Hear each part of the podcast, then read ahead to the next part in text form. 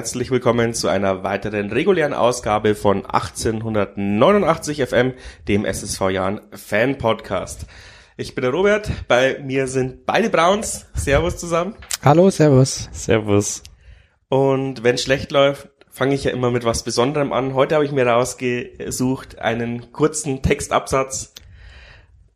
Verzeiht mir meine schlechten musikalischen oder reimerischen Künste.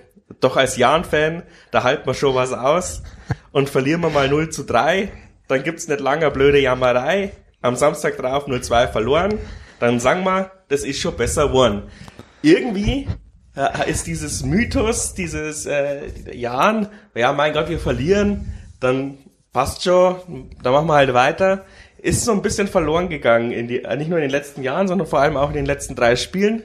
Ähm, warum sind wir solche Jammerer geworden in der, in der, auch im, im Umfeld oder im direkten Umfeld? Oder kommt das nur so, mir so, nur so vor? Du musst es ja erstmal mal zwei nehmen. Es war ja 06 und nicht 03 und dann 04 und Aber nicht ist 02. auch schon besser geworden. Es ist genau das gleiche, bloß halt mal zwei. Und ich finde jetzt auch, ich glaube, es gibt Vereine, da hätte es einen größeren Fallout gegeben nach den letzten beiden Spielen. Aber dass man, ja, auch wenn der Beff so ein schönes Lied dichtet, dass man in Rengsburg gern grantelt, das war vor 10, 15 Jahren schon so. Also es singt sich halt schön, es ist ein nettes Lied, aber die Realität war eigentlich immer schon, dass äh, wenn es mal nicht so gut oder selbst wenn es gut läuft, irgendwas zum Granteln findet man immer. Das hat ja auch ein bisschen Charme. Das Problem ist halt, dass es sich durchs Internet oder generell ähm, durch die gesellschaftliche Entwicklung, glaube ich, die letzten Jahre schon ein bisschen verstärkt, beziehungsweise die Extreme einfach mehr mitbekommt, dass Leute halt ja teilweise wirklich ähm, entweder übers Ziel hinausschießen oder komplett unrealistische Forderungen stellen, welche Spieler oder Trainer wir da verpflichten müssen, wie viel Geld wir investieren sollen und sonst irgendwie. Das war schon immer so, glaube ich, dass die Leute gab, aber früher haben sie es halt am äh, Stammtisch gesammelt. Mittlerweile verstärkt sich das schon ein bisschen das Internet. Und das, glaube ich, sind die Ausschläge, warum das Gesamtgejammere oder Gemaule ein bisschen krasser wird. Wir haben ja auch beim, nach dem 4 zu 0 in Düsseldorf ziemlich gemammelt. Ich glaube ich sogar mehr als du ausnahmsweise mal. Ja, aber du hast dann im Bus schon wieder versucht anzufangen zu relativieren und dann habe ich gesagt, jetzt halt die Fresse, Philipp. ich, das will ich nicht hören, diese Schönrednerei. Ja, aber wie gesagt, also außer Emotionen bin ich da auch nicht gefeit davon. Ich glaube, das ist auch richtig, dass man nach zwei solchen Spielen, nach zehn Toren, Gegentoren in zwei Spielen was in Frage stellt oder zumindest mal ähm, überprüft. Aber das wird ja auch gemacht. Also das ist ja jetzt auch am Ende nicht die Aufgabe des Zuschauers. Der hat einen scheiß Tag, einen scheiß Wochenende, der muss mammeln. Aber am Ende müssen das die Leute, die da arbeiten, in Ruhe machen. Und ja, also der Druck ist jetzt, glaube ich, von außen schon da, also auch von den Medien. Schauen wir mal, wie jetzt der Standard Regensburg damit umgeht und wie es weitergeht vor allem. Ja, wichtig ist vor allem, wie 1889 FM damit umgeht, weil das ist natürlich die führende Stimme in der Region. Gell, Tobi? ähm, hast du schon ausanalysiert, was äh, schiefgelaufen ist die letzten drei Spieltage? Nee, habe ich tatsächlich noch nicht, wobei ich an dieser Stelle natürlich nochmal klarstellen muss, dass ich das Spiel gegen KSC nicht gesehen habe in der vollen Länge. Ich war leider oder Du zum Glück dir doch noch mal verhindert. anschauen, hast du angekündigt. Ja, das habe ich äh, groß äh, kotzig angekündigt. Äh, dann habe ich tatsächlich von mehreren Seiten gehört, bist du wahnsinnig oder was stimmt denn nicht mit dir? Wieso schaust du dir das nochmal an? Und hab's dann ähm, am Ende nur übers Herz gebracht, mir die Tore nochmal anzuschauen. Also die anderen ähm, schrecklichen 84 Minuten habe ich mir dann tatsächlich nicht gegeben. Ähm, da kann ich dann nicht viel zu sagen. Ja, aber genau, wir können es ja ein bisschen ähm, analysieren. Ganz kurz zusammengefasst, gegen Hannover 96 hättest eigentlich gewinnen können müssen. Ähm, da hat man dann sagen können, ja, Mund abputzen, passt schon. Gegen KSC, dass du so eine Klatsche bekommst, hätte ich niemals erwartet. Deswegen bin ich auch so eskaliert am, am, äh, am Mikro, weil das war halt einfach, ja, wie, wie wir schon immer sagen, ein direkter Mitabstiegskonkurrent, zumindest vermeintlich, aber offensichtlich gerade mit einem super Lauf. Und äh, Düsseldorf, ja, mein Gott, das kann man nicht erwarten, dass wir das gewinnen. Aber in der Gesamtkonstellation natürlich beschissen, weil sonst ist es doch schon auch immer mal so gewesen, dass wenn wir mal ein schlechtes Spiel gemacht haben, dass dann am, am nächsten Spiel die Reaktion gezeigt wurde und dann hast halt auch mal einen vermeintlich unschlagbaren Gegner einen Unentschieden abgetrotzt. Das fehlt uns so ein bisschen. Und das, ähm, wir haben kurz mit Roger Stilz danach gesprochen, äh, nach dem Düsseldorf-Spiel. Und da hat er gefragt, wie wir das gesehen haben. Und ja, da haben wir halt ein bisschen über das Spiel geredet. Und dann habe ich halt aber noch gemeint, Ähm, was mir ein bisschen fehlt, auch vor allem seit dem letzten halben Jahr, ist dieses Gefühl, dass du liegst 2-0 zurück und das Spiel ist aber noch nicht vorbei. Weil da geht immer noch was. Und wir reißen uns zusammen und mit, wenn da, wenn man dann das Anschlusstor schießen, dann geht noch was. Ich meine, das war halt vielleicht auch die Aufstiegseuphorie, aber das fehlt mir total. Ja. Sobald wir Ja. 2-0 zurückliegen, äh, habe ich mental dieses Spiel schon abgehakt und ich glaube, den Spielern geht's vielleicht nicht anders. Das ist tatsächlich auch ähm, etwas, was aufgefallen ist und auch einer der Kritikpunkte, die ich im äh, World Wide Web gefunden habe, die ich unterschreibe, dass wir einfach in den letzten Jahren kaum noch Spiele drehen. Ähm, ich habe jetzt die genauen Zahlen nicht mehr im Kopf, vielleicht finde ich es gleich nochmal, aber jetzt im Vergleich zu den ersten beiden Jahren, wenn wir dann auch gleich vielleicht einen Trainervergleich machen wollen, ja, Bayer Lorzer, Mersat, dann drehen wir viel weniger Spiele zu Siegen. Ich glaube, unter Mersat sind es insgesamt nur zwei Stück gewesen, unter Bayer Lorzer waren es, glaube ich, neun. Äh, ich schaue gleich nochmal nach, ob das wirklich so stimmt, habe ich gerade so im Kopf. Und die Anzahl der Spiele, die wir nach Führung verlieren, ist auch unter Mersat viel, viel höher als unter Bayer Lorzer. Also dieses äh, Aufbäumen, dieses äh, Mentalitätsmonster-Ding, was uns in den ersten zwei Jahren ausgezeichnet hat, ist tatsächlich wohl nicht da. Also ähm, keine Ahnung, woran das liegt. Aufstiegseuphorie hast du gesagt, vielleicht ist das entsprechende Spielermaterial auch nicht mehr da. Vielleicht haben wir jetzt durch die Bank eine andere Art von Spielern. Also nicht mehr so Typen, die eben so auf, auf die Mentalität gehen, wie Knoll und so weiter, Palionis, die halt wirklich äh, vielleicht mangelnde Qualität irgendwo mit, mit Einsatz wegmachen. Keine Ahnung, aber das sind mal die Zahlen und äh, das Gefühl, würde ich sagen, stimmt auch, ja. Ja, ich stimme euch da grundsätzlich zu. Das Lustige ist, bei mir hat sich's noch nicht ganz so eingestellt. Also ich denke mir auch immer, ja, okay, das war's. Und dann so ein paar Minuten später merke ich, wobei, wenn wir jetzt noch ein Tor schießen, könnte noch was gehen. Also ich habe diesen Gedanken immer noch im Hinterkopf und ich, ich finde es ganz verrückt, weil es ist ja nicht, wir haben das ja nicht äh, irgendwie zehn Jahre lang als unsere Qualität gehabt. Das war ja eigentlich eine Phase von zwei, drei Jahren nur. Und davor kann ich mich noch erinnern, war es eine Zeit lang so, jedes Mal, wenn der Gegner aufs Tor zu, auf unser Tor zugelaufen ist, habe ich eine scheiß Angst bekommen und dachte, okay, jetzt ist vorbei.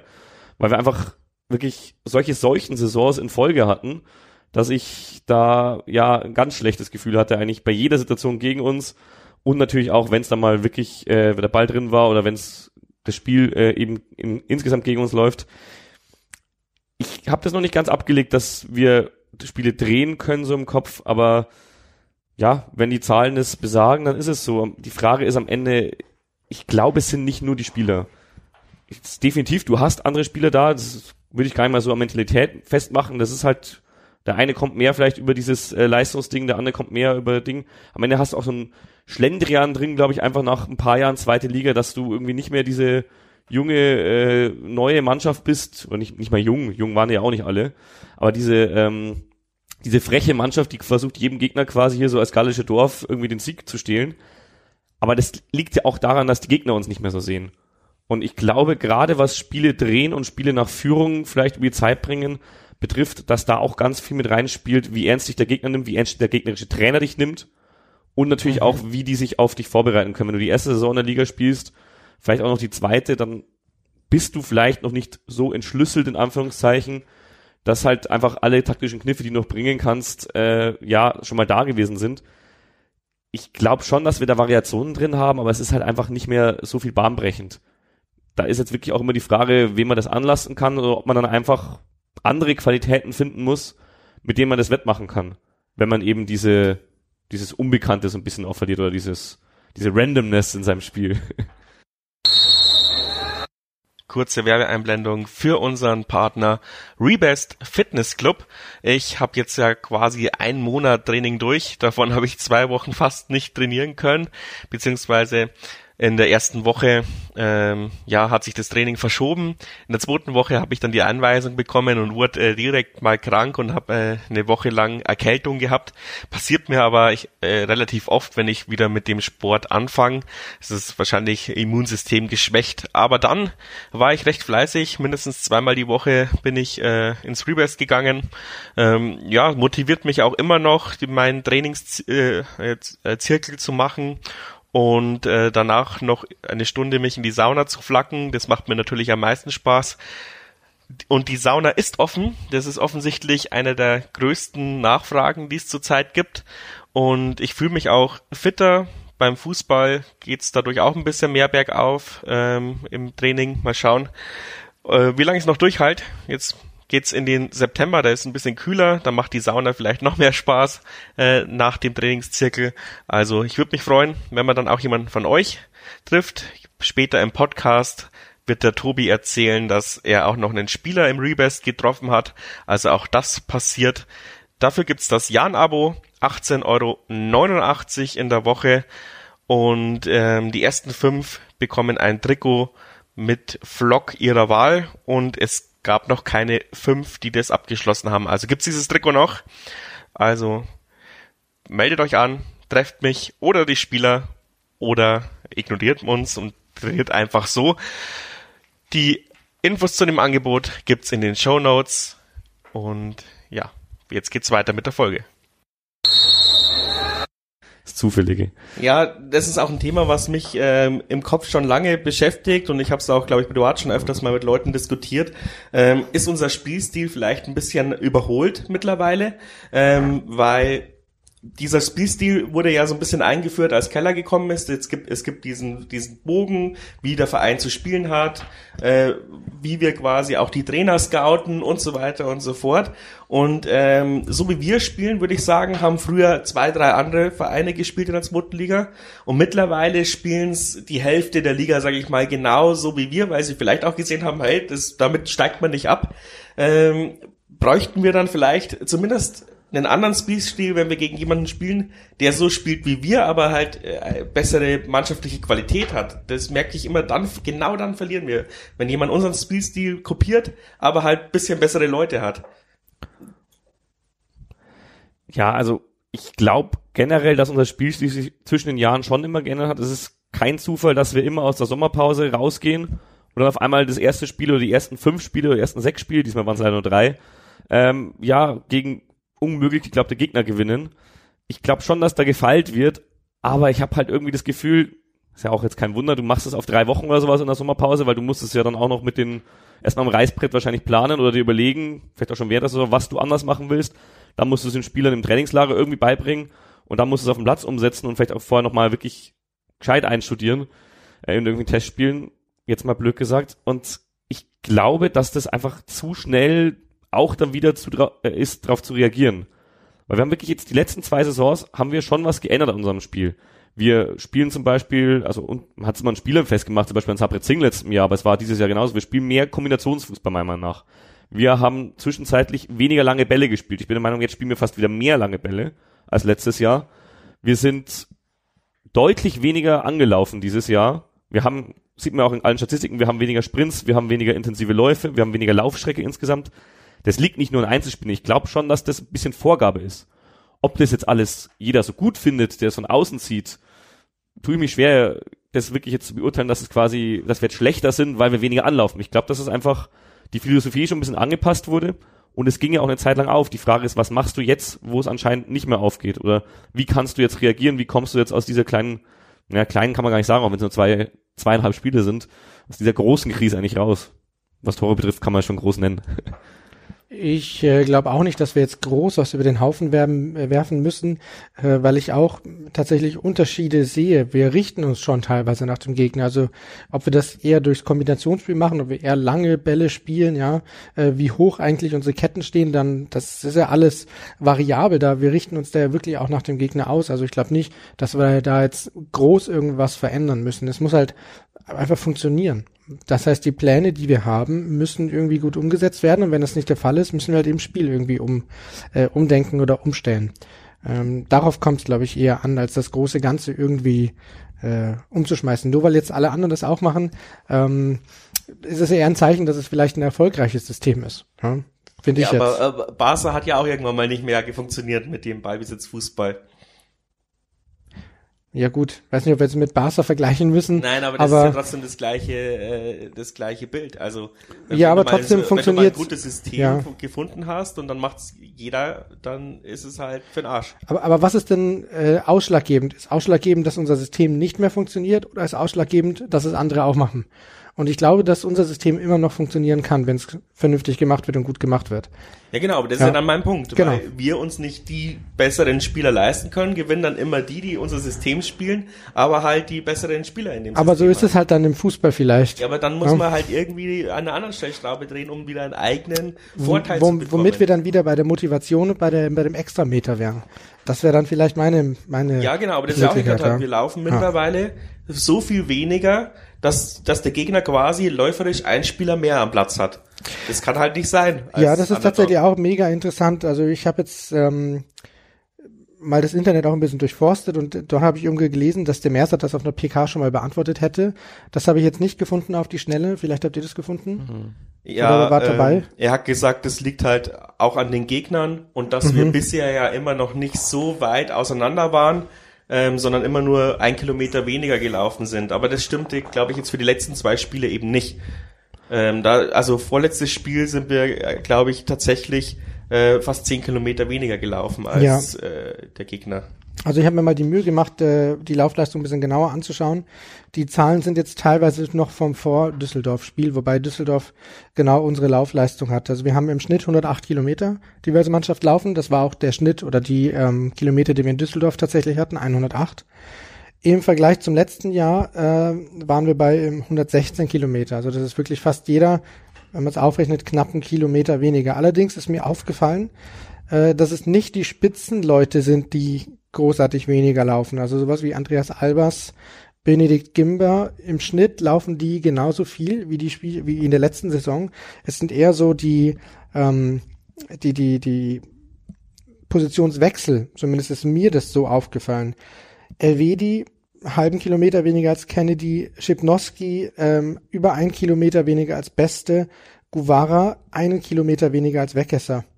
Salah auch wieder im Endeffekt ähnliches Niveau, auch wenn er wie Breitkreuz ein kleines bisschen weniger gelaufen ist als letztes Jahr, aber im Großen und Ganzen sind das die, zumindest jetzt, wenn sich man nur die Zahlen anschaut, diese neun Positionen, die da besetzt worden sind, die tatsächlich weniger laufen. wir dürfen auch immer nicht vergessen, wir haben jetzt sechs Spiele in der Saison. Klar, man kann jetzt, was so Statistiken betrifft, schon ein erstes Fazit ziehen. Aber Ich wenn du jetzt ein Spiel hast, wie zum Beispiel am ersten Spieltag, wo wir lange, glaube ich, 11 gegen 10 waren, oder? Das verfälscht dann bei dem Spiel schon mal die Statistik, weil dann natürlich wir, also wenn du führst gegen 10 Mann, dann kannst du die laufen lassen quasi, dann hast du automatisch weniger, also pro Person, zumindest pro Kopf weniger Laufleistung als die normalerweise, wenn das Spiel richtig läuft. Und äh, wenn du dann ein Spiel 6-0 verlierst wie gegen Karlsruhe, dann kannst du eigentlich solche Statistiken dann auch nicht mehr, also wenn du die mal 34 nimmst, dann hast du nicht deinen Saisonschnitt dazu, stimme ich hoffentlich. dazu, ja, stimme ich dazu. Aber auffällig ist halt trotzdem. Es ist auffällig und ich glaube auch, dass wir da, also ich habe meiner Meinung nach sind wir schon, dass wir uns anders verhalten im Anlaufen. Wir laufen, also wir pressen weniger häufig, wir pressen nach wie vor und auch wirklich konzentriert als ganze Offensivabteilung. Aber ich habe das Gefühl, dass wir es nicht mehr ganz so oft machen, dass wir es ein bisschen angepasst haben. Aber das ist jetzt keine Kritik, das ist einfach eine taktische Änderung und ja, ich denke, man ist da schon auch so weit, dass wenn man sieht, äh, letztes Jahr hat das besser geklappt, dass man das wieder ändern kann. Aber am Ende haben sich ja viele Leute beschwert, äh, warum wir denn letztes Jahr in der Rückrunde auf einmal so viel schlechter waren. Also es macht ja Sinn, dass man ein paar Sachen ändert. Ähm, und gerade was das Pressing betrifft, wenn die Gegner das überspielen können, das sind ja eigentlich die billigen Tore, die wir oft kassieren, wenn die Außenverteidiger zu hoch sind oder wenn im Mittelfeld Das äh, aber immer noch, keiner obwohl sie weniger laufen. Wobei ich jetzt sagen muss, also ganz ehrlich, die, die dümmsten Gegentore diese Saison haben wir eigentlich nur durch individuelle Fehler kassiert. Ja, aber genau, und da kommen wir jetzt dann vielleicht auch später auch zu den Toren an Ja. sich. Aber genau die sind das große Problem in den letzten zwei Spielen gewesen, Ja. finde ich. Aber da können wir vielleicht gleich mal drauf gehen. Ich habe mir auch ein paar andere Zahlen angeschaut, ähm, vor allem dieses KSC-Spiel, das ich ja, wie gesagt, bis auf die Tore nicht gesehen habe. Aber so rein von den Zahlen, und es hieß ja da auch, ja, die Mannschaft will nicht mehr und sie und sie kämpft nicht mehr und das ist ein Zweikampfverhalten. Und äh, das ist tatsächlich alles relativ durchschnittlich gewesen. Also die Passquote war durchschnittlich, die Zweikampfquote war durchschnittlich, der Ballbesitz war durchschnittlich, äh, die Anzahl der Pässe, die wir selbst hatten, war vergleichsweise hoch für uns. Ähm, das heißt, rein von den Zahlen her, das ist jetzt das, was ich ja zur Verfügung habe, weil ich das Spiel nicht gesehen habe, äh, war das tatsächlich ein durchschnittliches Jahrenspiel. Was mir halt dann bei den Toren aufgefallen ist, dass wir halt enorm viele individuelle Fehler hatten und dass die Abwehr teilweise einfach wie ein Hühnerhaufen agiert hat.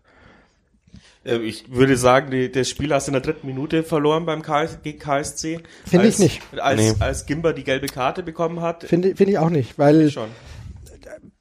Gimba hat jetzt nicht äh, zum ersten Mal in seinem Leben eine gelbe Karte kassiert und wir können auch mit einem äh, gelb vorbelasteten Benedikt Gimba Spiele gewinnen. Die Frage ist, Das ist, Moment, ob das du ist ihn, das Hemd. Keine Frage, ja. die Frage ist, ob du wirklich ihn zur Halbzeit rausnehmen musst. Weil er ist nun mal, was den Defensivverbund betrifft, gerade bei so einem Spiel eigentlich der wichtigste Spieler auf dem Platz. Und ja, es ist gefährlich, wenn er gelb hat, aber er ist auch in einem Alter und er ist Kapitän. Ja, aber auch beim 3-0, wenn du eins machst, dann kann da noch was gehen. An dem Tag habe ich auch nicht gedacht, dass da noch was geht. Wobei doch genau, genau in der zweiten Halbzeit hatte ich diesen Moment, wo ich dachte, ja komm, wenn wir jetzt ein schnelles machen, dann äh, tust es noch einen rein, dann wird's richtig eng hinten raus. Das hab und ich dann ist das vierte gefallen. Genau in dem Moment ist das vierte gefallen. Ich habe gedacht, oh Kacke, ey, was bin ich dumm. Als ich parallel, ich habe ja nur einen Ticker laufen gehabt, ich ähm, Ja. habe mir auch gedacht, okay, jetzt vielleicht so ein schnelles Tor nach der Halbzeit, stand an 0-4. Aber wie Aber- gesagt, Gimba, Warum hättest du Auswechseln? rausgenommen wegen der vorbelasteten nee, er ist ja rausgegangen zur Ach so, Halbzeit ja, ja. oder kurz nach der Ja, ja, Halbzeit. genau, ist er, ja. Ja, und da muss man halt mal die Frage stellen, klar, Vorsichtsmaßnahme ist nachvollziehbar. Ich weiß auch nicht, ob er kurz vor Gelb ob es da noch mehrere Fouls gab oder Mahnungen. Ja, oder vielleicht auch taktisch, weil er war halt einfach trotzdem nicht auf seinem Niveau. Er hat viele, viele aber er ist der Kapitän. gemacht. Er auch ist der defensive Stabilisator. Nicht unantastbar. wir haben, ganz ehrlich, wir haben ein oder zwei Spiele auf dem Platz, die, glaube ich, schon da so ein bisschen das Standing haben oder auch so die Aura, in so einem Spiel noch was umzureißen. Und die kannst du eigentlich nicht runternehmen. Und da musst du mal abwägen, ja, verliere ich jetzt halt mit, äh, ohne ihn quasi 6-0. Kannst nicht wissen, wenn es 3-0 steht, dass du 6-0 verlierst. Aber verliere ich jetzt ohne ihn 6-0 oder kassiert er gelbe Rot in der 50. und dann verliere ich auch 6. Also, weißt schon, in dem Fall war es halt die Entscheidung vermutlich, ja, mit, also mit elf Spieler haben wir mehr Chancen als mit zehn logischerweise. Das Risiko ist zu groß. Kann ich nachvollziehen. Kann ich mir aber auch vorstellen, dass man es in Zukunft anders macht. Weil wie gesagt, der hat mittlerweile jahrelange Erfahrung. Er fault sehr viel, aber er muss da eigentlich auch eine Kontrolle haben, dass er sich da die Gelbrote nicht holt. Hat er auch eigentlich die letzten Jahre geschafft. Also ich kann mich erinnern, dass er schon öfter mal äh, ja früh oder in der ersten Halbzeit schon gelb gesehen hat und wirklich bis zur 80. Minute gespielt hat. Aber vielleicht ich hätte es keine große Angst hatte da. auch mal gebraucht, weil ich habe mir auch parallel, wie gesagt, ich habe nur den Ticker gehabt, ja, Ja. gefragt, warum haben wir nur zwei gelbe Karten in diesem ganzen Spiel? Warum, wenn du so abgeschlachtet wirst zu Hause, mit einer historisch Ja. hohen Niederlage, warum ist da nicht einer?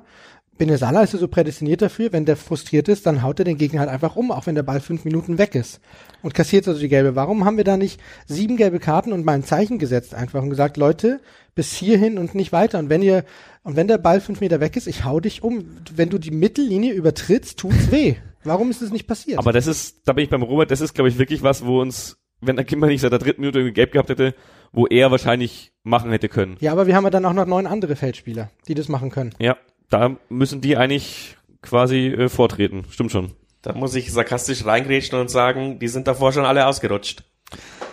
Ja, also man muss jetzt auch einfach mal festhalten, bevor wir uns zu lange in diesem Karlsruhe-Spiel aufhängen. Naja, das müssen wir schon noch, also die Nee, aber es Tore ist müssen wir noch angucken, ja. Okay, es ist, meiner Meinung nach, es ist passiert und es ist jetzt auch nicht aus heiterem Himmel passiert. Wir haben einen riesen Lauf gehabt bis zum Hannover-Spiel. Dann war da schon klar, hm, ja, läuft jetzt doch nicht irgendwie so einfach die ganze Saison, meiner Meinung nach. Also hat man da schon gesehen, dass irgendwann mal eine Niederlage kommt, war auch klar. Und Karlsruhe im Gegenteil, die sind halt richtig scheiße gestartet. Die wollten sich beweisen, das war wie das Spiel letztes Jahr gegen Nürnberg. Die standen auch mit dem Rücken zur Wand äh, im Heimspiel von Nürnberg. Und die haben uns quasi aufgefressen auf dem Platz. Die waren halt richtig heiß, sind doppelt so haben, viel Haben gelaufen. die nicht davor irgendwie 5-0 gegen Ingolstadt verloren oder Genau. so? Ja. Und genau so ein Spiel war es ja gegen Karlsruhe auch. Der Gegner war halt richtig heiß und ja, wo man die Frage stellen muss, warum unsere nicht? Warum hast du dann nicht den Ehrgeiz, vielleicht einmal zu, bist du irgendwie ein bisschen, ähm, ja, ein bisschen träge in dieser zweiten Liga und das kann man schon mal ein bisschen in Frage stellen, ob man da irgendwie, ich will nicht die Mentalitätsfrage stellen, aber dass man zumindest mal ein bisschen da äh, sich hinterfragt, ob man dann nicht noch ein Stück weit mehr gehen muss, wenn man im Jahr, mit dem Jahr eine zweite Liga spielen will. Weil man fordert es ja auch ein, dass die Fans es respektieren. Hey, zweite Liga in Regensburg ist was Besonderes, also hat Benesal im Interview gesagt, dann musst du als Mannschaft schon auch wirklich das ähm, rüberbringen auf den Platz, dass du es auch so siehst. Und wie gesagt, diesen e extra Meter mehr wieder gehen, das haben wir meiner Meinung nach die letzten Spiele nicht gemacht, aber Ja, das haben sie auch noch Zeit diese Saison, also das kann auch noch kommen. Gut, ich hoffe halt es. am Samstag, ne? Ja, wäre wichtig. Ja, was ich mir auch gesehen habe, Keller hat ja immer gesagt, äh, ich will, dass die Freude des, also die, die Gier des Gewinnens größer ist als die Angst vorm Verlieren. Ich glaube, das kommt aber auch von Jürgen Klopp, der Spruch. Ähm, Das das hat das sehe ich bei uns ein gesagt, bisschen ja. zurzeit nicht. Vor allem, wenn du ein Gegentor kassierst, ist die Panik riesengroß, äh, dass es noch schlimmer wird. Das müssen wir rausbekommen. Diese Angst vorm Verlieren muss wieder Aber weg wo sein. kommt denn das her? Das weiß ich echt nicht. Das das ja war jetzt- letzte Saison in der Rückrunde schon so.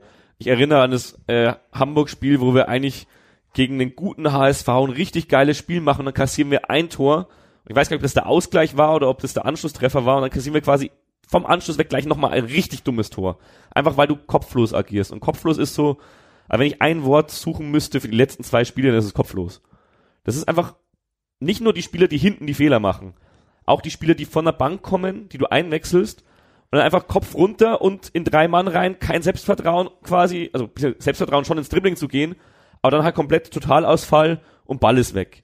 Und wenn du halt von der Bank keine Qualität bringst, egal ob das jetzt jemand ist, der raus muss, weil er irgendwie gelb-rot gefährdet ist, oder weil er einfach schlecht spielt, oder weil er verletzt ist, dann ist es halt ein Riesenproblem.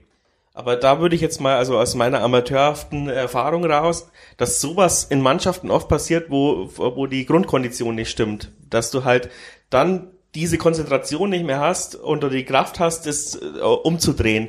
Ich will jetzt nicht sagen, dass wir genau äh, da jetzt das größte Problem haben, aber ich meine, wir haben es vorher schon so ein bisschen analysiert.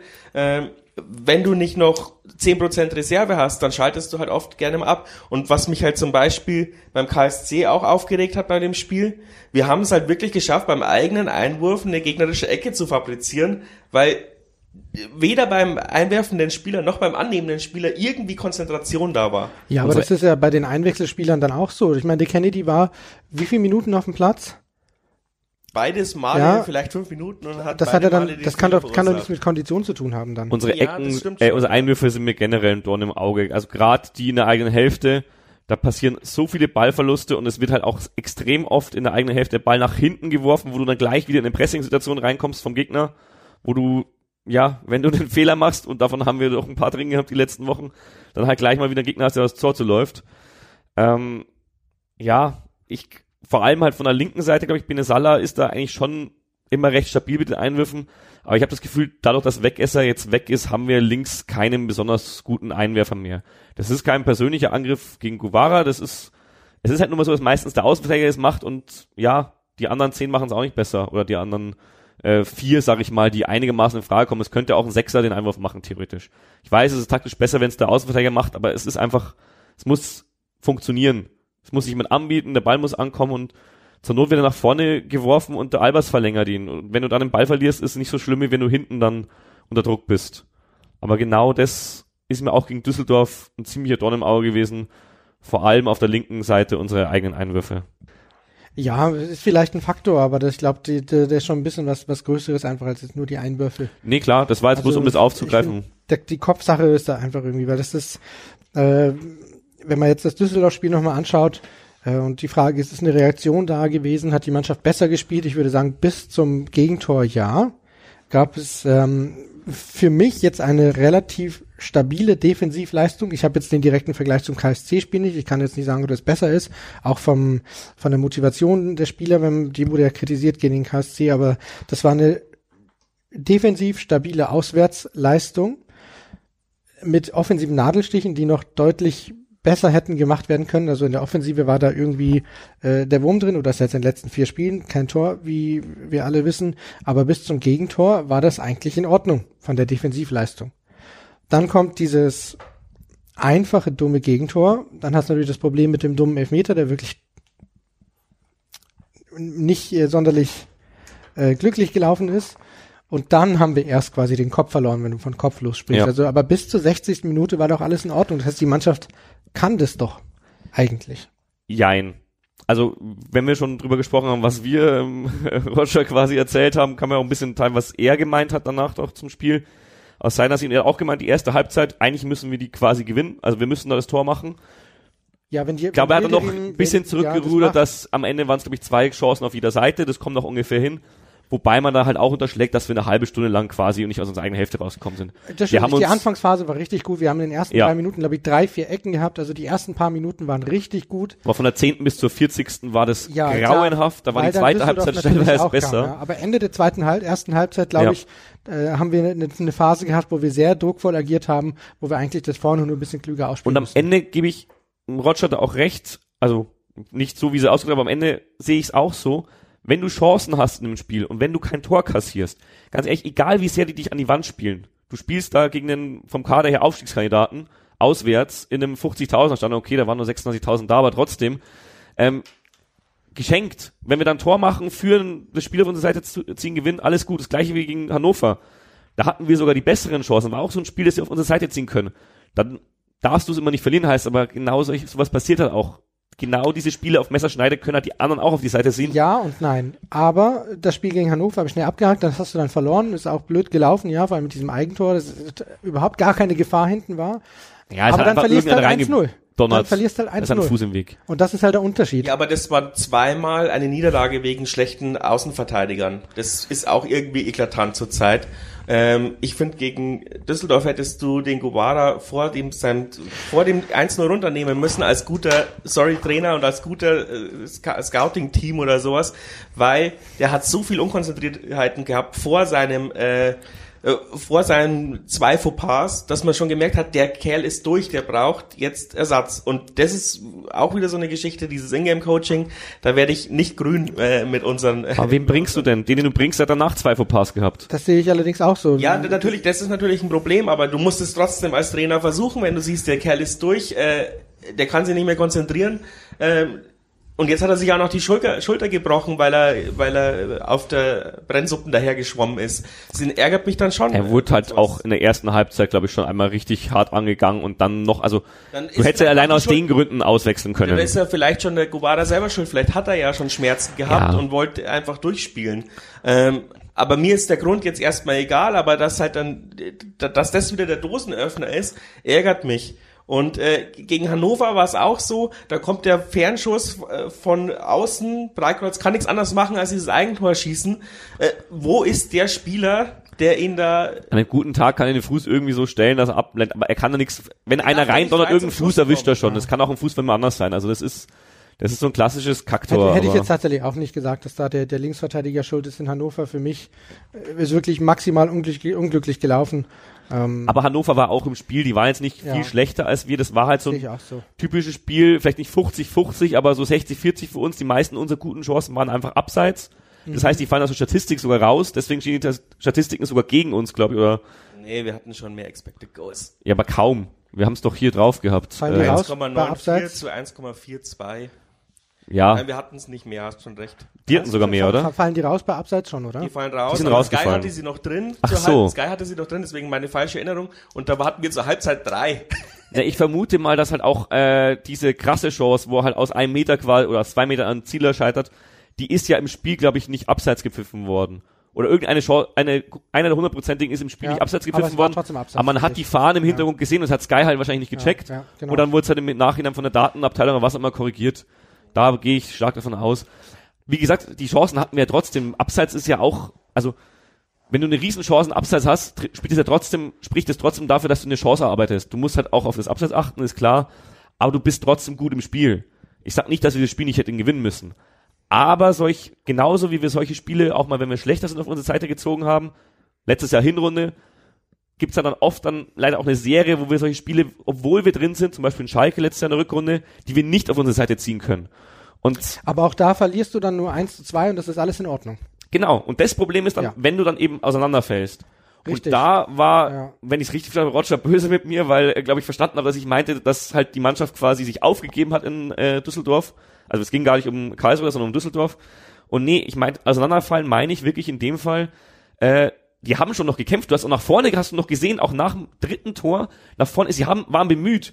Aber du hast einfach viel zu viele Unkonzentriertheiten Die drin. du bist einfach- halt, ja, zum Beispiel. ja, ja, also du agierst kopflos. Du bist einfach komplett durch den Wind. Du kannst zehnmal eigentlich auswechseln und selbst die, die du reinbringst, wahrscheinlich, äh, ja, haben auch keinen Bock gerade. Und da ist es am Ende schon diese Mentalität, die wir früher hatten, dass einfach dieser Glaube, glaube ich, nicht da ist. Das kann natürlich jetzt auch sein, dass so ein Spiel gegen Düsseldorf anders läuft, wenn du nicht eine Woche vorher 6-0 äh, verlierst. Ja, freilich. Na, Also, ja, weißt schon, das ist das ja. typische, da kriegst du ein Tor, ja, drauf geschissen, spielst du weiter, dann kriegst du gleich das nächste und schon geht im Kopf wieder die, die äh, Lampen an, äh, die Alarmglocken an, na scheiße, jetzt läuft's wieder wie letzte Woche. Okay, ihr sagt, äh, die Linksverteidiger sind jetzt nicht schuld. Auf jeden Fall Na, kann also Guevara jetzt erst, äh, Ja, Guevara kann, kann jetzt erstmal keine Fehler mehr machen. Was aber die Frage aufwirft, wer soll jetzt Linksverteidiger spielen? Wir haben ja Lasse Günther geholt, aber äh, sagen wir mal so, seine Highlight-Videos sind auch eher offensiv als defensiv, aber das heißt bei uns ja nichts. Glaubt ihr, wir schmeißen ihn rein oder werden wir wieder mit so einer Faber und äh, Kennedy-Geschichte links auflaufen? Ich weiß jetzt nicht, wie fit ähm, der, der Günther ist. Der ist ja irgendwie mit einer Oberschenkelzerrung oder sowas gekommen. Ja. Ähm, dass wir auf links hinten schlecht aufgestellt sind, im Sinne von dünn aufgestellt sind, weil wir halt nach Schönfelder und Guevara einfach niemanden mehr haben, war klar. Jetzt haben sich beide, die eigentlich dafür vorgesehen waren, verletzt. Beide auch länger. Ähm, ja, es ist ganz interessant, wer jetzt kommt. Also ich weiß es nicht. Ich kann es nicht abschätzen, je nachdem, wie fit halt der Günther ist. Also ich hoffe auf Günther einfach auch, weil er, glaube ich, ein bisschen frischer im Kopf ist, ein bisschen unverbrauchter, was das betrifft. Ja, Aber- die Frage ist halt, wie stark er eben defensiv ist. Ja, Genau. wenn er halt eigentlich links außen ist. War Weggesser war auch am Anfang nicht stark defensiv. Ja, aber die, diese, dieser Wechsel von Weckesser von links vorn nach links hinten kam ja auch über Monate. Ja, Und das ich- hat er schon vorher ja. mal angedacht und so.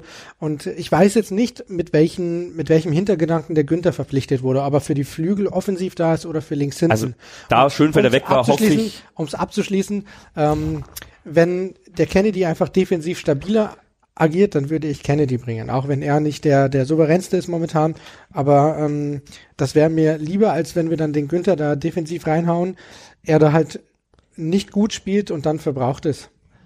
Ich halte grundsätzlich echt viel von Scott Kennedy, aber ich bin der Meinung, dass er übrigens genau wie Guevara, wenn er jetzt fit wäre, die Woche eine Denkpause braucht und eigentlich auf der Bank bleiben müsste.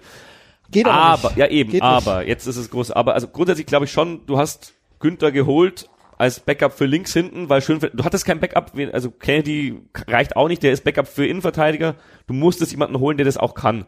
Deswegen glaube ich schon, dass man im Training die paar Wochen, wo er jetzt schon mittrainiert hat, da schon auch einen Wert drauf gelegt hat, dass er da ein bisschen geschult wird. Also ich würde es probieren. Kiel hat jetzt auch die letzten Spiele nicht so gut agiert. Ich weiß nicht, wer da auf dem rechten Flügel spielt, ob der jetzt immer besonders gefährlich ist. Das, darauf kommt es auch immer an, was Aber der jetzt Gegner lass da am hat. Samstag mal drei Gegentore über links fallen. Dann Ja, kannst und du dann ist genau wie ganze- die letzten zwei Wochen. Das, das ganze, die ganze Saison nicht mehr gebrauchen, oder? Ja, aber Dann was, hast du verbrannt in einem Spiel. So wie Markus Marzoch damals. Ja, was, hat, was ist die Alternative? Wir haben ja, also, wir haben die letzten beiden Spiele lief Ja, ja das Spiel gegen genauso. Münster rechts hinten, hätte er zur Halbzeit rausgemusst. Und danach hat er, haben wir nie wieder was von ihm gesehen, Und leider. am Ende musst du dann vielleicht auch einfach Jetzt wirklich ist mal bei den, Höhle der Löwen gelandet und verdient das Zehnfache wie ein Jahr-Spieler. Das ist der, das ist bis er einer halt von, wieder pleite geht mit Mar seiner, Markus Marzoch war einer von Firma zwei da. Profis in der Zweitligamannschaft. Originalton Franz Muda und da stimme ich ihm zu. Aber wir schweifen ab. ja, aber auch nur von seiner Einstellung, nicht von seinem Talent, glaube ich. Genau. Ähm, wie gesagt, da musst du eigentlich halt meiner Meinung nach auch den Offensivspieler auf links in die Pflicht nehmen. Übrigens nicht nur auf links, das ist ja auch, was du vorhin meintest, dass Snipnowski nicht so viel läuft wie äh, Beste zum Beispiel. Den sehe ich da auch noch mit Schwächen, wo er sicher zulegen muss, dass die einfach hinten aushelfen. Gerade in so einer Phase, wo du hinten billige Tore kassierst, müssen die einfach mehr Meter machen und hinten mithelfen. Das passiert mir auch noch zu wenig. Und am Ende, ich will es mit Günther probieren. Ich glaube aber, dass es nicht passieren wird, weil er selber im Interview, glaube ich, mit der Ido war auch gesagt hat, jetzt die Tage, irgendwer in Discord hat es reingeschrieben, ich glaube der Flo. Ich weiß nicht, ob er es selber geführt hat, das Interview, ehrlich gesagt. Ich habe mir nur den, äh, den Ausschnitt durchgelesen. Flo ist Politik. Ach so. Genau, aber er hat den äh, Bericht seiner Kollegen quasi da gepostet, äh, dass, wo Günther, glaube ich, selber gesagt hat, dass für die Startelf wahrscheinlich noch nicht reicht, aber er jetzt zumindest eine Option sein kann oder vielleicht wurde es auch über ihn gesagt. Auf jeden Fall befürchte ich einfach, dass diese Verletzung wirklich schon noch ein bisschen in den Knochen steht, dass 90 Minuten nicht reichen. 60, 60 würden ja reichen zunächst. Ja, aber du kannst, Startelf, also ja. das, das, das hat man öfters schon mal, du kannst eigentlich niemanden aus, äh, ja, mit fünf Auswechselspielen kannst du es mittlerweile machen. Stimmt eigentlich. Aber wir haben ja nicht einmal die Bank voll. Unser, unser Kader ist irgendwie so dünn, dass wir jetzt in Düsseldorf einen freien Bankplatz hatten. Nicht nur in Düsseldorf. Das stört mich schon Wir länger. hatten davor das Spiel, glaube ich, zwei Ersatztorhüter drauf, auch. Ja.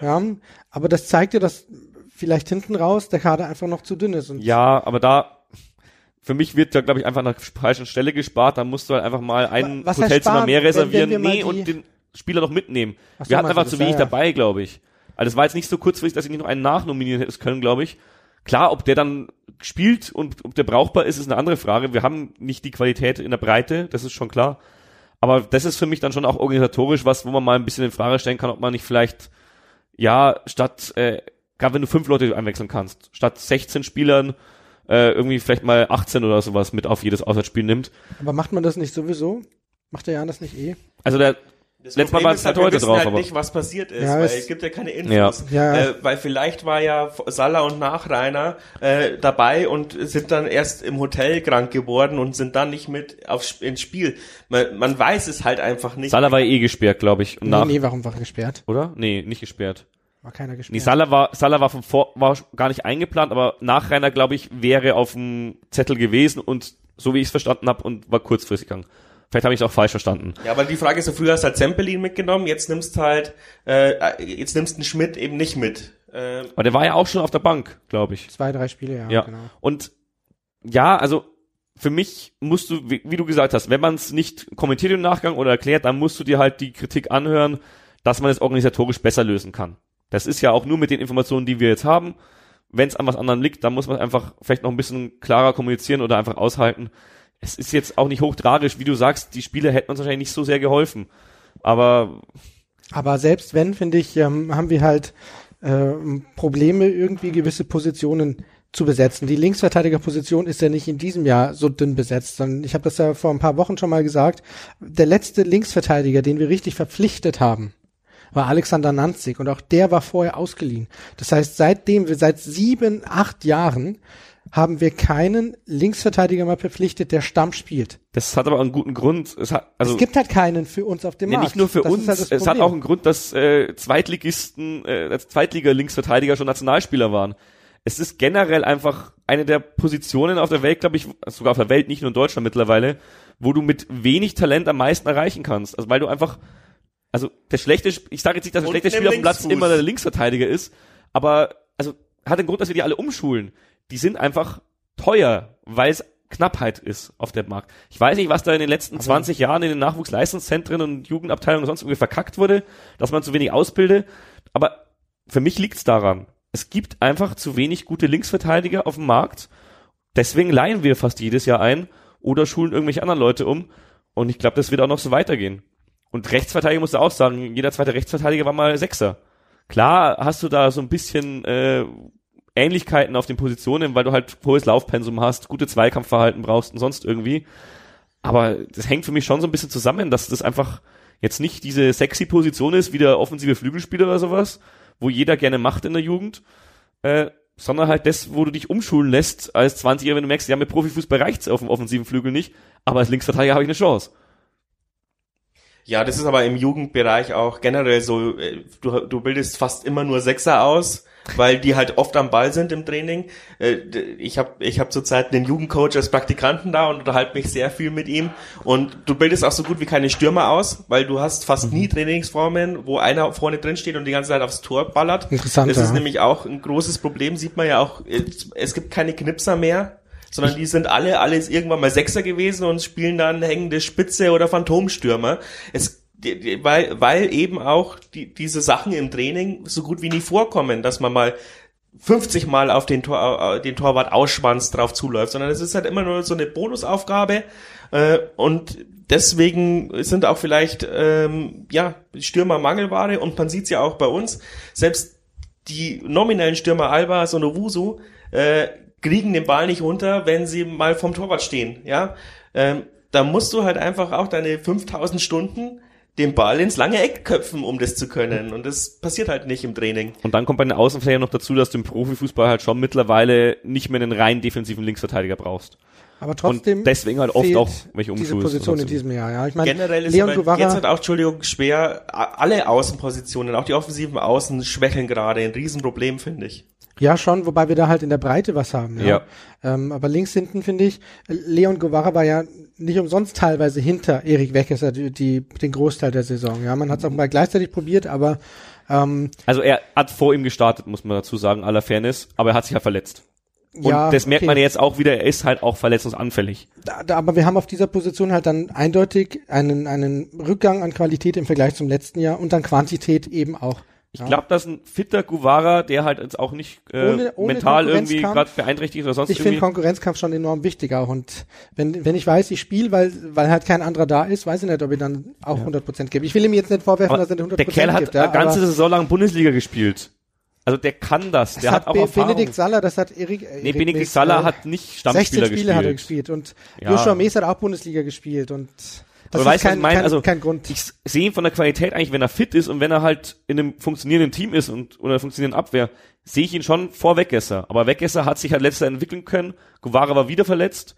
Und ja, da hattest du dann stellenweise zwei und die haben sich gegenseitig vielleicht Druck gemacht. Das ist, das ist es, was du brauchst. Und das haben wir halt nicht. Das ist ja das, was ich sage. Wir haben deswegen musst keine du jetzt, jetzt Günther spielen lassen, Sogar wenn der Guevara zurückkommt, ja. dann hast du hoffentlich wieder zwei. Also und wenn du nochmal ein Tor über links kassiert, musst du ja vorher zwei mehr schießen. Das ist so einfach im Fußball. Ja, wir haben da eine Schwachstelle. Das weiß auch jeder Ja. Gegner, der jetzt gegen uns spielt. Da muss man Das jetzt nicht das Podcast Problem. hören das dafür. Ist das Problem, ja. Das musst du im Verbund lösen, das musst du mit einem offensiven Spiel lösen, musst du mit einem Sechser lösen vielleicht auch und vielleicht auch mit dem Innenverteidiger der aushilft. Aber du musst da jemanden hinstellen jetzt. Und der muss funktionieren. was ja ist, noch mit, was ist mit, versuchen. mit Benedikt Gimba? Den kann man eigentlich auch dahinstellen. Wäre das für euch eine Option? Nee. Nee. Der fehlt Okay. halt dann in der Mitte zum Koordinieren. Ich finde, der macht gerade in der Mitte einen phänomenalen Job. Ähm, ist auch viel besser als letzte Saison. Letzte Aha. Saison hat es mich oft aufgeregt, dass, äh, dass Gimba irgendwo vorne rumstand mit Besuschkow und, äh, die, und die Innenverteidiger angelaufen wurden. Ähm, ich finde, die Abstimmung funktioniert zurzeit perfekt. Äh, Die Mitte ist meine geringste Sorge. Ich glaube, wenn alle Angriffe nur über die Mitte gehen würden, würden wir immer zu Null spielen. Die, äh, die Gegner haben jetzt auch schon kapiert, dass wir uns über die Außen angreifen und verwundbar machen müssen. Und deswegen brauchst du da geschulte Außenverteidiger und äh, so sehr ich meine Probleme mit die, der Spielweise von äh, Salah habe, er hat halt wenigstens ein gutes Stellungsspiel. Äh, Das ist seine große Stärke. Hat halt mittlerweile auch Erfahrung. ja, genau. Du musst jetzt schon sagen, also Spieler wie Gimber, der zu uns ja damals ausgeliehen war am Anfang äh, unserer Zweitliga-Phase, sag ich mal, und auch Salah, mit dem wir aufgestiegen sind, äh, die haben jetzt, die sind alle gerade, was waren das, war irgendwie Saisonvorschau von Club-Podcast oder irgend sowas, die irgendwie gemeint haben, wir haben so wenig Spieler, die in ihrem optimalen Leistungsphase äh, sind, so von 25 bis 8 und 29 oder irgend sowas, glaube ich. Und das sind halt genau die Spieler, die wir da haben, glaube ich. Ich weiß jetzt nicht genau, wie alt Knack Salah ist. sein 200 des, äh, des Jahres. Ja, Salah ist jetzt, glaube ich, ja, Spiel oder- wird oder- oder ist 30. Okay, dann ist er schon fast ja. wieder Ja. an der Grenze, aber für einen Außenverteidiger, glaube ich, ist das schon noch ein Alter, wo man gut spielen kann. Und Gimmer müsste sogar 26 sein. Das hat einen Grund, dass, jünger, jünger, der ist 25. dass der unser wertvollster Spieler ist, weil er halt einfach wirklich vom Alter her, diese Alterserfahrung-Mischung ist eigentlich der einzige oder einer der wenigen bei uns, die da wirklich, ja, auf maximalen Level sind, das wir haben können. Wir können keinen 18-Jährigen haben, der 100 äh, Zweitligaspiele hat. Also das geht nicht. Wir können vielleicht mal einen leihen, der jetzt, äh, zehnmal eingewechselt wurde in der ersten Liga, aber diese Spieler, die du halt oft auch verlierst dann mit 22, weil sie einfach, ja, zu viel Geld verdienen anderswo, das ist so einer. Thalhammer übrigens auch, der jetzt zu uns zurückgekommen ist, auch mal ausgeliehen war. Der ist auch ungefähr so im Alter, ich glaube ein bisschen jünger noch, wenn mich alles täuscht. Ein, zwei Jahre. Aber das, das brauchst du jetzt. Und ich gebe dir recht, in der Mitte ist immer gut aufgestellt. Wobei man am Ende der letzten Saison gesehen hat, wenn es nicht läuft, dann müssen die sich auch an der Nase packen und hinten mit nach hinten mit zurückarbeiten. Weil zum Beispiel gegen HSV sind die Tore dann so gefallen, eben über die Mitte, weil da nicht mit ausgeholfen wurde. Deswegen sage ich, aber das, pass das gefällt mir dieses Jahr viel besser, die Abstimmung in der Mitte. Dafür gefällt mir die Abstimmung der Außen nicht. Ich finde, das ist, ich hoffe, das war jetzt Trainingsschwerpunkt teilweise. Ich hoffe auch, dass wir ein bisschen Standards üben, weil das war letztes Jahr auch immer mal wieder ein Dosenöffner. Oder vielleicht eben das Anschlusstor. Aber, äh, ja, wir quatschen schon fast eine Halbzeit und haben noch gar nicht über unseren Neuzugang gesprochen. Würde Ich möchte aber noch eins hinzufügen. Ich hoffe, ich stimme dir bei einem Punkt zu, aber ich hoffe, dass wir, egal ob es der aus dem NLZ ist, über den wir jetzt schon ein paar Mal im Disco geredet haben, oder ob es irgendeinen anderen gibt, aber ich hoffe echt, dass wir da zumindest ein bisschen mental auch die Geschichte angehen in den letzten zwei Wochen. Und das heißt jetzt nicht, dass du die alle zum Psychologen schicken musst, aber ähm, wie gesagt, es gibt, glaube ich, im NLZ vorgeschriebenen, ähm, nicht mental Trainer, aber irgendwie, wie nennt man's? Helft mir. Ja, Keine Ahnung, ich, ich habe gesagt, ein Vertrauenslehrer, an Okay. dem man sich halt wenden kann. Äh, Ja, aber auf jeden Fall irgendeine äh, Hilfestellung bei, also Mentalcoaching, sage ich mal. Und irgendwas in der Art, glaube ich, schadet nicht, zumindest mal, um, wenn es nur Einzelgespräche mit dem Geschäftsführer sind. Ich weiß, dass Christian Keller sowas viel gemacht hat. Ich bin mir sicher, dass Roger Stilz es auch macht. Ich bin mir auch sicher, er hat schon vorher gemacht. Aber ich glaube, diese Woche ist verdammt wichtig, dass du das vielleicht noch mal ein bisschen intensiver machst. Weil du musst da ein paar Blockaden lösen und vor allem verhindern, dass diese Blockaden gleich wieder kommen, wenn es mal schlecht läuft. Du musst vorbereitet sein, was passiert, wenn wir ein Tor kassieren. Dass wir halt nicht wieder kopflos agieren. Das wäre mir schon echt wichtig, dass das eben auch auf dem Plan ist und nicht nur die Vorbereitung, wie kriegen wir unsere linke Abwehrseite gefixt.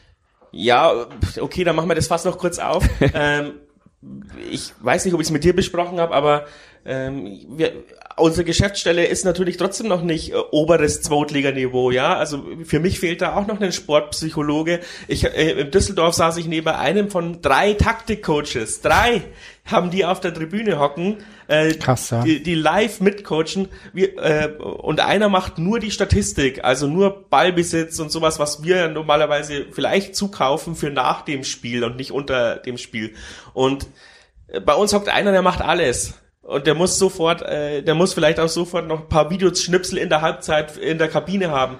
Ähm, ich weiß noch, eine Praktikantin äh, ist in die äh, ist zu Schalke gewechselt. Die Medienabteilung der Knappenschmiede ist dreimal so groß wie unsere Hauptmedienabteilung, die äh, auch die die die Jahnschmiede äh, ja betreut. Also da, da fehlt es auch noch wirklich überall noch so ein bisschen. Vielleicht auch, wie gesagt, der, im Discord wird aber ein Standardcoach gefordert und solche Geschichten.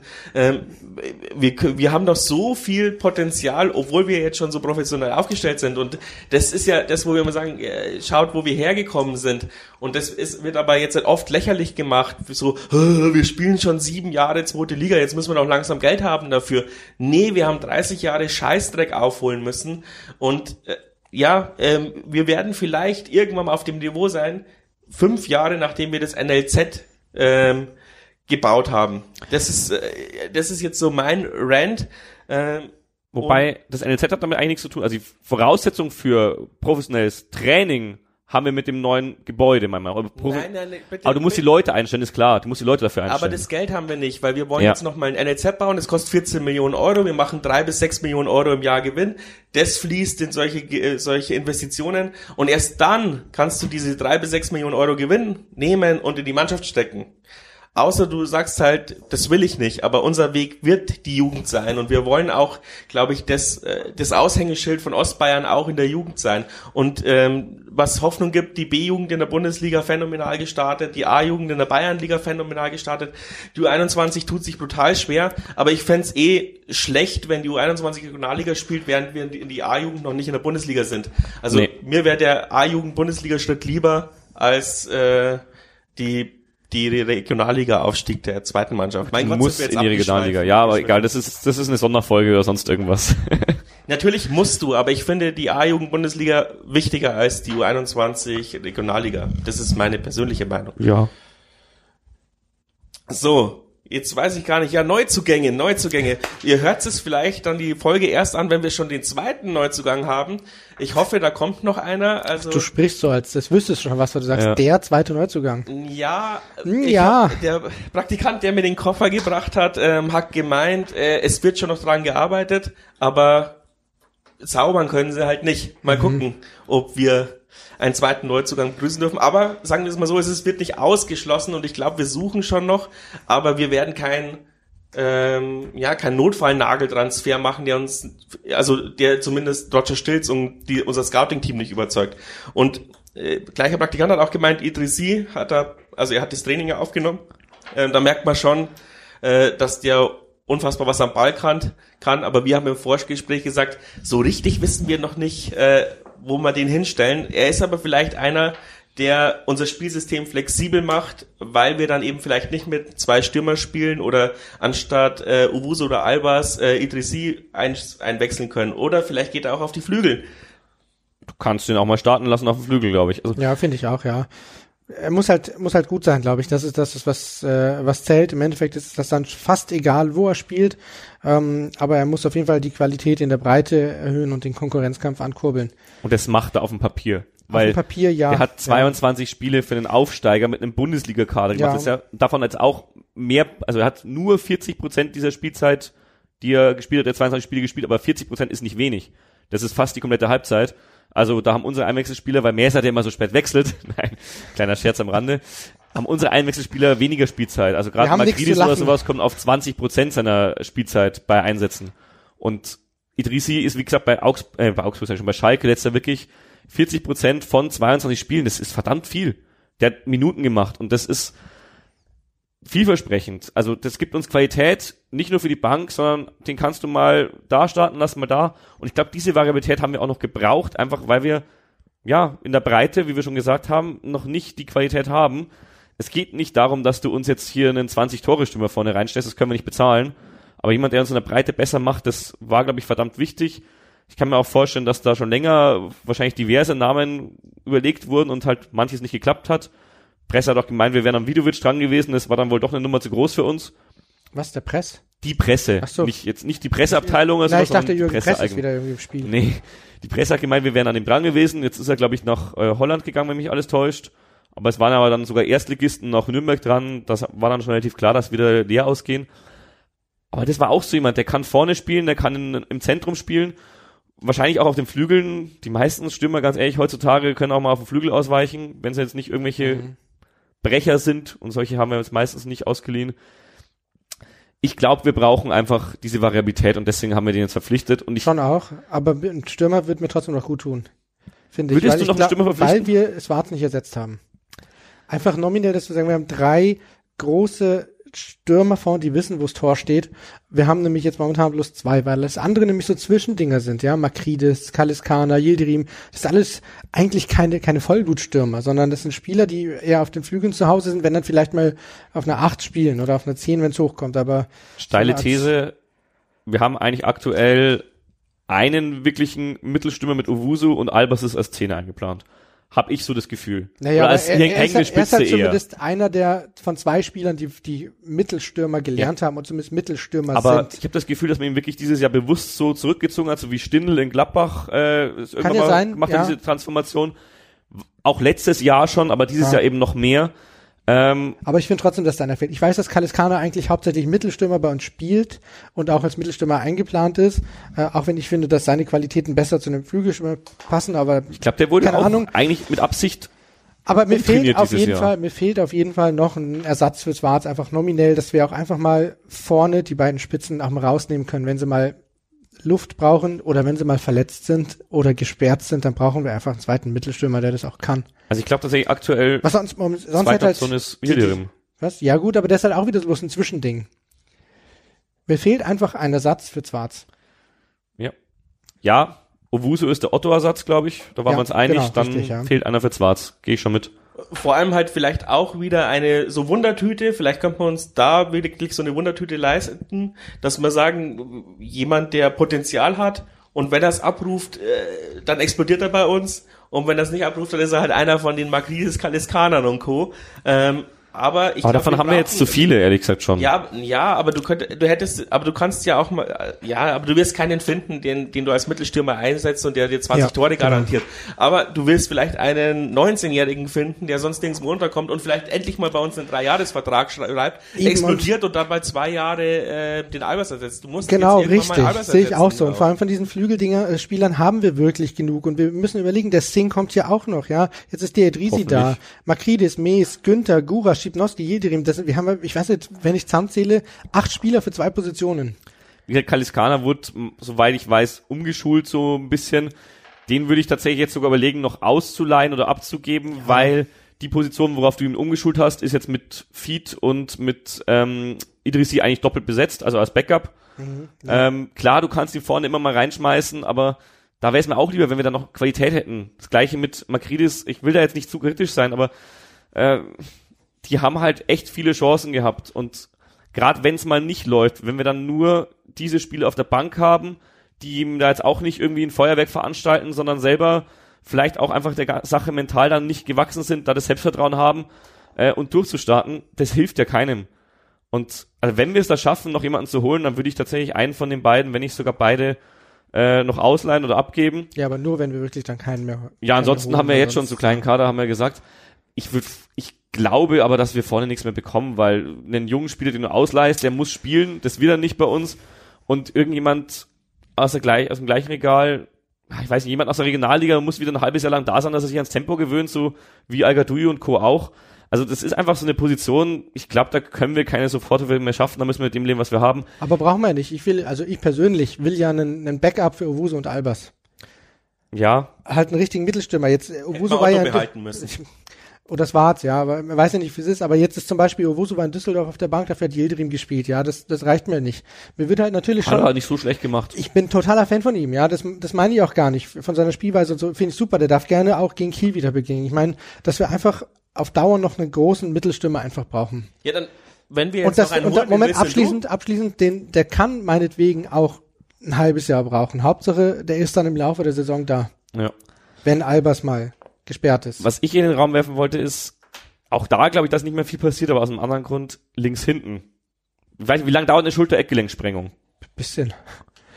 Weiß ich nicht, Bisschen. bei uns ja immer me meistens drei Wochen länger Also als ich bei würd- anderen Vereinen. Winterpause, weil die ist Fall- lang. Ich würde, ja, auf jeden Fall einen Linksverteidiger irgendwie noch rauskramen, wenn es geht. Weil das ist halt, aber also, meiner Meinung nach, also so meine Interpretation von außen, haben wir halt mit Günther die offensivere Position vielleicht auch deswegen verpflichtet, weil wir keine keinen bekommen haben, der defensiv Ja, auch natürlich, kann. natürlich kriegen wir keine Linksverteidiger seit Jahren nicht. das Aber wen wir sollen wir denn jetzt kriegen, Aber wenn wir vor drei Wochen schon keinen anderen bekommen haben? Irgendeinen, der das halt einigermaßen kann. Wir brauchen, also ich habe ich habe schon vor ein paar Wochen gesagt, was ist, wenn sich der Guevara verletzt? Zack, Schulter-Eckgelenksprengung. Aber da war Lasse Günther noch nicht da. Ja, aber was ist jetzt, wenn der sich verletzt? Das, also, Kennedy, Ja, Kimber. Dreierkette, Fünferkette. meine Alternative ist dann eben Benedikt Gimba, weil, wo wir wissen, dass der halt äh, das einigermaßen gut kann. Und dann muss ich dir Nee, zustimmen, sicher, Alternative fehlt er 1 halt im Kennedy. Zentrum. Ich bin mir halt sicher. Alternative 1 ist Kennedy. Ja, natürlich, Kimber aber war wirklich so, wenn gar nichts anderes geht. Du Dann kommt eher noch Faber, ey. wie im ersten Spiel. Ja, Aber und das, ist, das, was ja noch eklatanter ist, du hast einen Talhammer-Ersatz, aber du hast keinen Gimba-Ersatz in der Mitte. Ja. Also wenn du jetzt halt irgendjemanden hättest, der auch Brecher spielen könnte, würde ich sagen, ja klar, zieh äh, den, den Gimba nach hinten, aber wir haben ja keinen, der Brecher spielt. Außer vielleicht könnte man mal versuchen, Kennedy als äh, Gimba-Ersatz aufzubauen. Ist er, glaube ich. Ja, aber ja- eher nicht. Er hat ja noch nie Sechser gespielt bei uns. nee, er hat sogar mal links außen gespielt, aber Sechser hat er nicht er hat, bei, gespielt. er hat in der Dreierkette mal den, den, den Libero-Part gespielt. Aber ich glaube, dass man ihn da bringen könnte. Aber genau, weil da ist nämlich auch dieser, diese Fehler, die er zurzeit macht. Diese, oh fuck, ich lass ihn, äh, also ich lass meinen Gegenspieler vorbeiziehen und dann läuft er allein aufs Tor zu. Das passiert ja als Sechser vielleicht auch, aber dann hast du noch Hilfe. Und er ist zweikampfstark, er hat eine gute Spielübersicht und als Sechser kannst du dir mehr Fehler erlauben als Innenverteidiger, was halt vielleicht Ja. eine gute Das- Geschichte wäre, ja.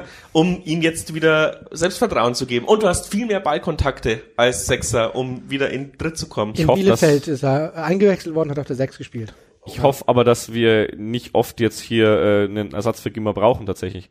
Also generell, wir haben ein paar Positionen im Kader, ja gut, links hinten ist jetzt eh klar, dass die Decke dünn ist, aber wo wir wirklich richtig ins Schwimmen kommen werden, glaube ich, wenn sich jemand verletzt. Und das ist für mich ganz vorne ist das Gimmer. Thalhammer sehe ich gar nicht mal ganz so krass. Habe ich die ersten zwei Spiele total gefeiert. Aber es ist wie mit Besuschkow. Es gibt halt auch wieder Spiele, wo du jetzt nicht merkst, dass er jetzt so groß Einfluss aufs Spiel hat, finde ich. Aber ich finde trotzdem, also. Besuschko war auch stark. verdammt wichtig Ja, für uns und also- stark. Ist ein Riesentransfer, ist, aber die wichtige Position ist für mich wirklich Gimba. Dann glaube ich, dass Salah einfach vom, auch vom Standing auf dem Platz mittlerweile eine echt große Rolle bei uns hat, dass ich es sehr schwierig finde, wenn er sich dauerhaft, also langfristig verletzt, das Aber zu da haben wir, da haben wir Conny Faber, der auch qualitativ schon gezeigt hat, dass es Qualitativ ja. Und ich finde einfach, wir sind ja in Regensburg, ja, wir sollten jetzt nicht schauen, äh, dass wir einen super gut aufgestellten Kader haben. Wir sollten, glaube ich, einfach jetzt schauen, dass das Nötigste, das was jetzt brennt, irgendwie zugemacht wird. Und das ist für mich links hinten und Mittelsturm. Alles andere ist Zubrot. Wenn wir jetzt noch einen guten Sechser holen oder noch einen Rechtsverteidiger, Ja, aber wir werden keine zwei mehr holen, glaube ich, jetzt bis morgen. eben drum. Ich würde es nicht Ja. ausschließen. Ganz ehrlich, ich glaube, dass die, wenn es zwei gibt, die passen, würden sie sogar zwei holen. Ich glaube auch, dass der finanzielle Spielraum da ist. Also, wer jetzt Aber ich würde, ich würde trotzdem Transfers nicht, machen, wie wir immer machen, so ungefähr. Dafür ist der Spielraum, glaube ich, da, dass wir auch sogar zwei holen würden. aber ich würde trotzdem nicht auf der Sechs jetzt rumtun. Und sagen, hey, falls Benedikt Gimba sich mal verletzt. Nein, auf ja. keinen Fall. Da sind wir Aber- jetzt gut aufgestellt. Und ich glaube auch, also ja, es ist kein Abräumer, aber ich glaube auch, dass du Idrissi oder äh, Fied oder auch Talhammer dann in diese Rolle schieben kannst, als du mit beiden auf dem Feld bist. Haben wir letztes Jahr auch gemacht. Wir haben auch mit Besuschkow und mit äh, Bukalfa gleichzeitig gespielt.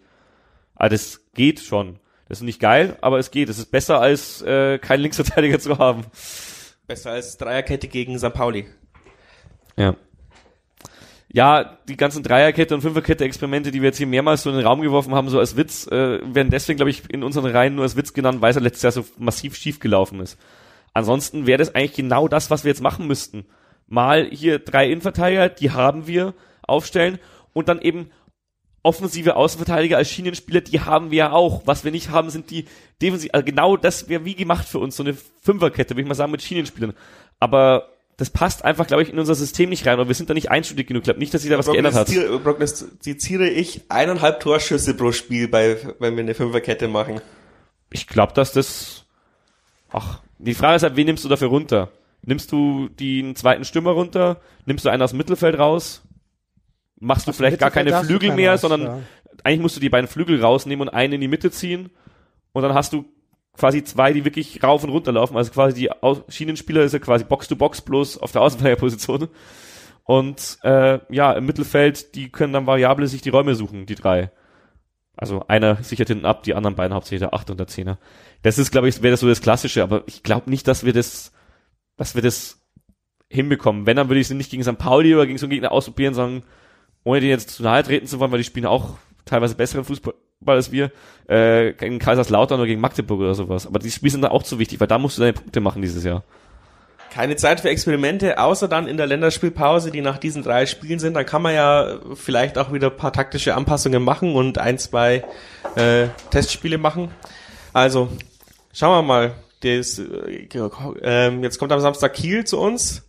Dann äh, fahren wir nach Paderborn, meine absolute Lieblingsauswärtsfahrt. Und dann äh, kommt St. Pauli zu uns. Ähm, es wird, könnte auch ein trauriger September sein, aber wir haben ja uns dafür entschlossen, dass es, was hast du gesagt, der September? Äh, Ich hab's schon wieder vergessen. Der Wahrheit. Na, das ist der Oktober der Wahrheit und der September der, Aufbruch. September des Aufbruchs. Hoffnung, wir irgend sowas. September der Hoffnung. nachdem Äh. der August äh, torlos war und der Juli super.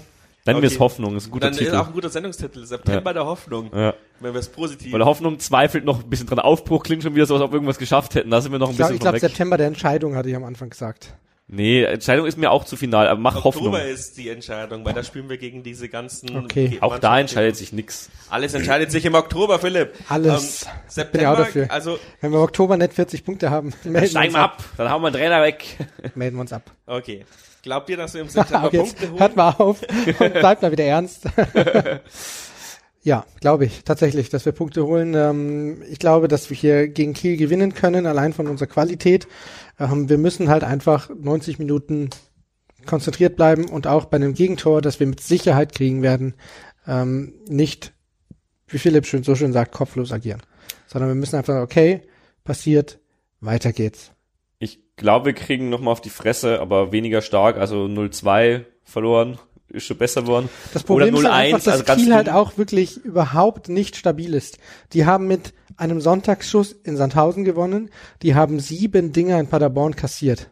Aber keiner unserer letzten Gegner war stabil. Gut, Düsseldorf Aber- war ganz gut, aber davor haben wir genau gegen Gegner, die noch nicht stabil waren, verloren. Ich sehe tatsächlich gegen Kiel maximal einen Punkt, eher Mhm. null. Aber ich sehe uns irgendwie einen Lucky Punch in Paderborn holen, weil die können nicht ewig hier auf der Erfolgswelle schwimmen. Die werden auch einen Einbruch haben.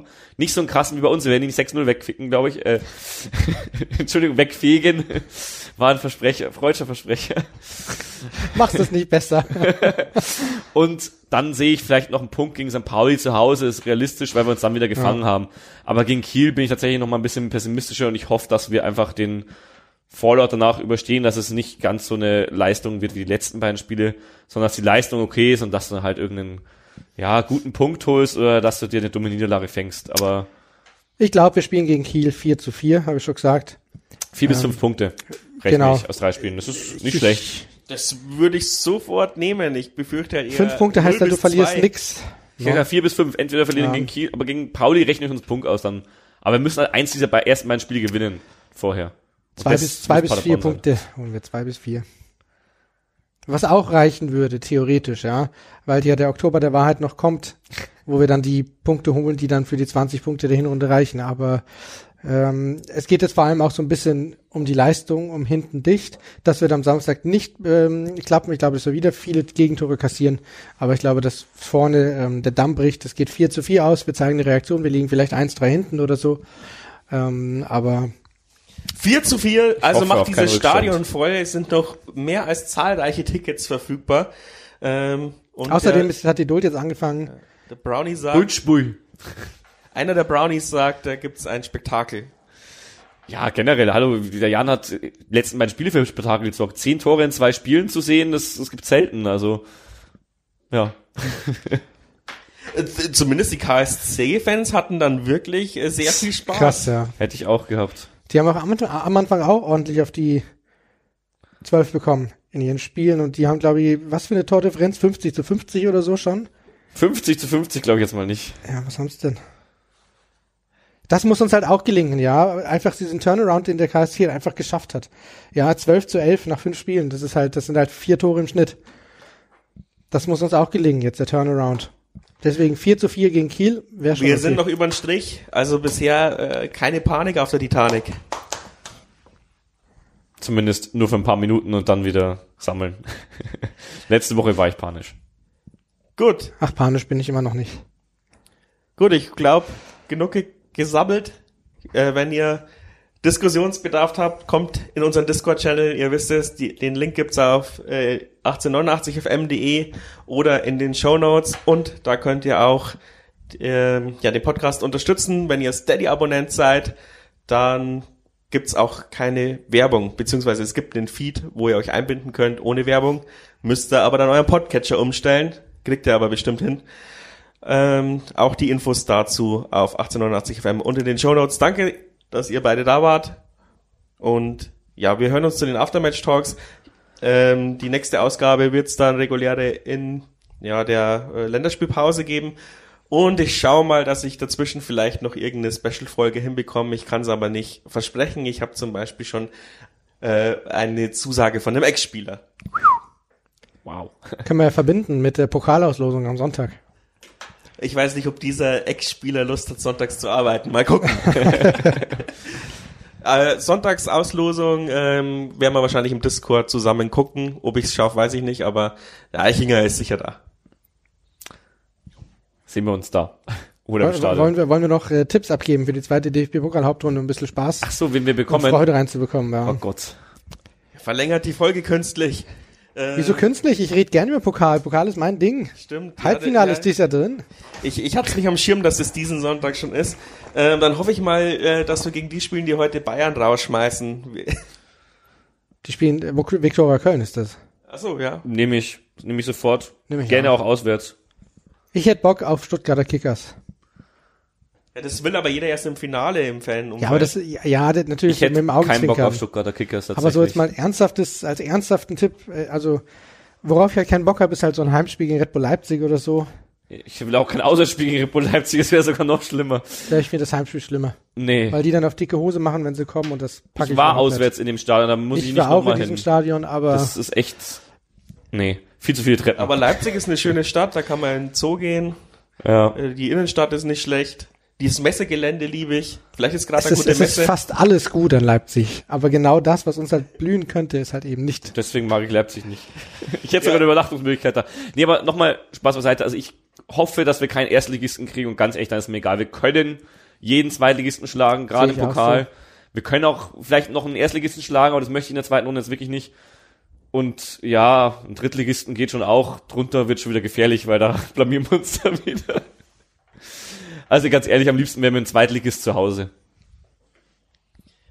Ja, ist ein bisschen unspektakulär. Ich weiß, also wenn wir den, wenn wir die schlagen, bin ich natürlich überall dabei mit leichten Gegnern, aber irgendwann wäre schon mal so äh, Dortmund oder Bayern auswärts geil. Aber natürlich ist das in der ist die Hütte kriegst du auch mit Nürnberg voll. Ja, aber natürlich ist das auch erst in der, in, im Viertelfinale oder Halbfinale cool. Aber ich meine, die Hälfte der Ticketeinnahmen von 70.000 Leute, das ist unser Jahresbudget. Weiterkommen aber, ist Mehrwert. Ja, natürlich, weiterkommen ist Mehrwert. Wir kriegen jetzt fürs Achtelfinale äh, eine, über eine Million Euro wenn wir die zweite Runde überstehen. In 80.000er Stadion, da ist der größte oder sehr große Teil sind gerade bei der gelben Wand sind Stehplätze. Stehplätze.